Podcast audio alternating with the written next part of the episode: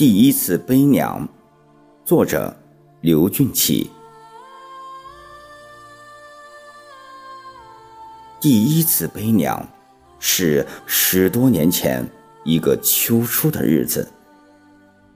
那一年我五十三岁，娘七十二岁。那些日子一直阴雨连绵，每到这个季节，娘的膝关节病。便会复发，于是便给娘去电话。电话的那段，娘全无了往日的欢欣，声音沉闷而又有些迟疑。娘说：“你要是不忙，就回来带我去医院看看也好。”我的心里一阵恐慌。那时候，娘大多数时间住在老家，她喜欢这样自由自在的生活，说家里有老姊妹们可以拉呱，在城里你们都上班去了，自己一个人闷得慌。只有到了每年最热和最冷的日子，娘才会在我们劝说下到。我和弟弟妹妹工作的省城和海滨城市住上三四个月。娘一个人在老家住的时候，因为担心儿女的惦念，总是报喜不报忧。像今天这样主动提出让我回去，还是第一次。我立刻放下手头的工作。驱车三百多公里，从济南赶到沂蒙山老家，一路上忧心如焚，娘的点点滴滴涌上心头。父亲去世时，娘才三十三岁，我最小的妹妹刚出生三个月。为了把我们兄妹五个。拉扯长大，尽早还清为父亲治病欠下的债务，娘就像一台机器，不分昼夜的运转着。白天在生产队干一天的活，半夜又要爬起来为生产队推磨做豆腐，这样每天便可以记两个劳动力的工分，而他每天的睡眠。经常只有三四个小时。那时候，我们那里每天的工分价值一毛多钱，娘却经常一天可以挣三毛钱的工分。村子里的人经常议论我娘的身子骨是铁打的，我大伯则慨叹：就算是铁打的身子，也磨去。半截了呀！时光磨走了岁月，却磨不走娘的意志力。那时候，娘说的最多的一句话是：“咱不能让人家看不起，不能让人家笑话你们是没有爹的孩子。”为了这个承诺，娘吃的苦。流的汗，娘经受的委屈和磨难，难以用文字描述。上世纪六七十年代，家乡的农活有许多靠肩挑人抬，挑土、挑水、挑肥、挑庄稼，有多少人被压弯了腰？那时候，农村驼背的人比比皆是。身高不到一点六米，体重不到八十斤，看似柔弱的娘，却有着一副压不垮的腰板。风里雨里，泥里水里，娘不知道用坏了多少钩担、扁担、筐与水桶，而娘的腰板却一直挺着。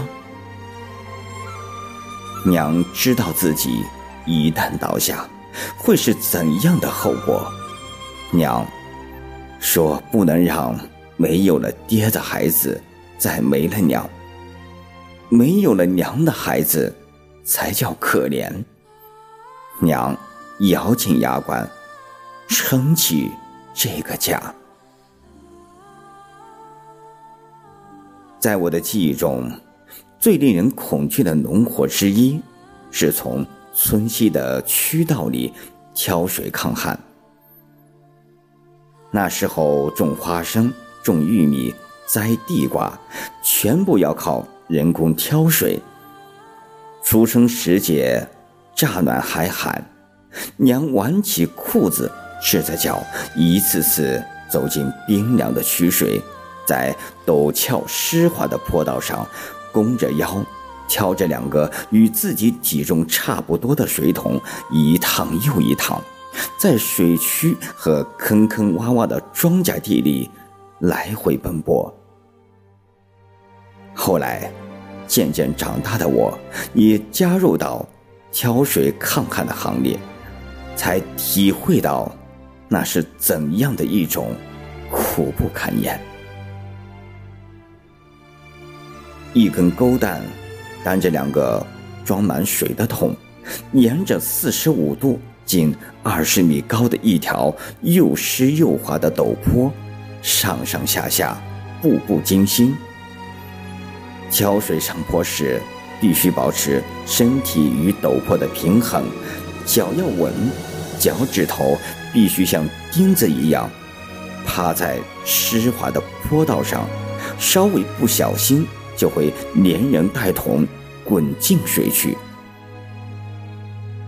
至今每次回老家，路过那条已经被移除了高高的土堰，看起来已经不是那么高、那么陡的水渠，腿依然会不由自主的发抖。娘说，那时候他一天最多挑过七十多担水，膝关节病就是那时候落下的病根。我曾经到省市多家医院为娘看病，医生说是长期劳损引起的退行性病变，没有什么有效的治疗方法。汽车驶过一条小河，远远的就看见了熟悉的村庄，还有那条令人敬畏的渠道，一群鸭子在水里。悠然的游动觅食，渠水依然在流淌，乡亲们却再也不用挑水种地，大大小小的电管站分布在渠的两岸。因为连续的下雨，到处泥泞，我让司机把车停在了村头，心急火燎的向家里走去。娘见到我，艰难的从床上坐了起来，手抚在肿得像大馒头的膝盖上，脸上呈现出痛苦又有些歉意的表情。我在娘的跟前蹲了下来，想背着她上车。娘犹豫了片刻，说：“我一百三十多斤呢，你背不动吧？”看看院子里的泥和水，娘还是顺从的趴在了我的背上。平生第一次背娘，才知道一百三十多斤的娘是如此重。娘看我有些摇摇晃晃，几次想下来，我阻止了。走到街上，一位婶子。正在大门口做针线，看见娘趴在我的背上，有些乖乖的样子，便哈哈的笑了起来。哎呦，年幼时背着儿子，现如今老了，得让儿子背着喽。娘嘿嘿的笑着，笑声中有羞涩，又有些幸福的味道。婶子的话让我心头一热，眼泪差一点流出来。想起儿时在娘背上的岁月，今天终于可以背着娘，既激动，又有些成就感。娘，您终于给儿子背您的机会。曾经瘦小的娘，有着一个宽阔而又温暖的背。儿时，娘的背是我们兄妹。最温暖的家，多少次压弯了娘的腰，娘却舍不得把背上的儿女放在劳作的地头上。娘担心蚂蚁、虫子爬上孩子的脸。多少次熟睡中尿湿了娘的背，娘顾不上擦一擦，却急忙看看孩子的衣裤是否湿了，不舒服。多少个雨雪天，爬上娘的背，钻进娘的怀，娘用单薄的身体为我们遮风避雨。我是娘的第一个孩子，娘对我的疼爱和付出可想而知。记得我十五岁那年，一次我突然肚子剧烈疼痛，吓得娘不知所措。慌忙背起比他还高的我，撒腿便往村卫生室跑。我们兄妹长大了，娘也老了。老了的娘，却总是想着不让我们为她操心。娘常说：“你们做好了公家的事情，娘的脸上有光有彩。”在临沂市人民医院，我背着娘楼上楼下看门诊、拍 X 片、做各种检查，到处是温馨的目光和礼让。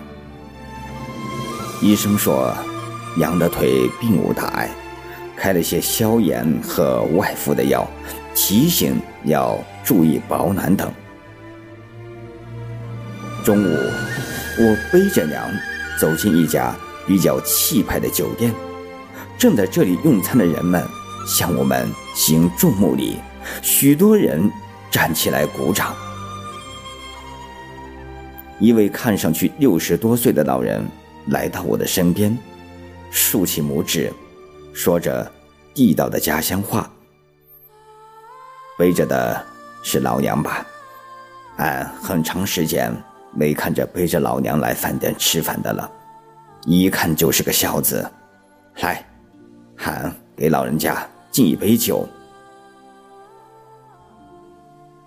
那个中午，许多素不相识的就餐者来到我们的餐桌，给我和母亲敬酒。饭店的老板也过来敬酒，说了很久。没有看见今天这样感人的场面了。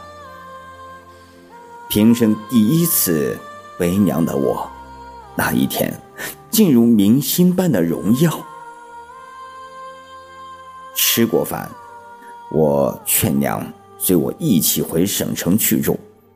娘说，家里还有喂的鸡，离不开，还是像往年一样，天气冷了。再去吧，我拗不过娘，只好把娘送回家。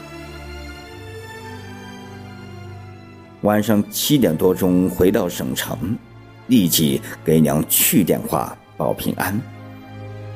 电话里却传来娘的哽咽声，我大惊失色，慌忙说：“娘，你不要紧吧？”是不是腿还是疼得很厉害？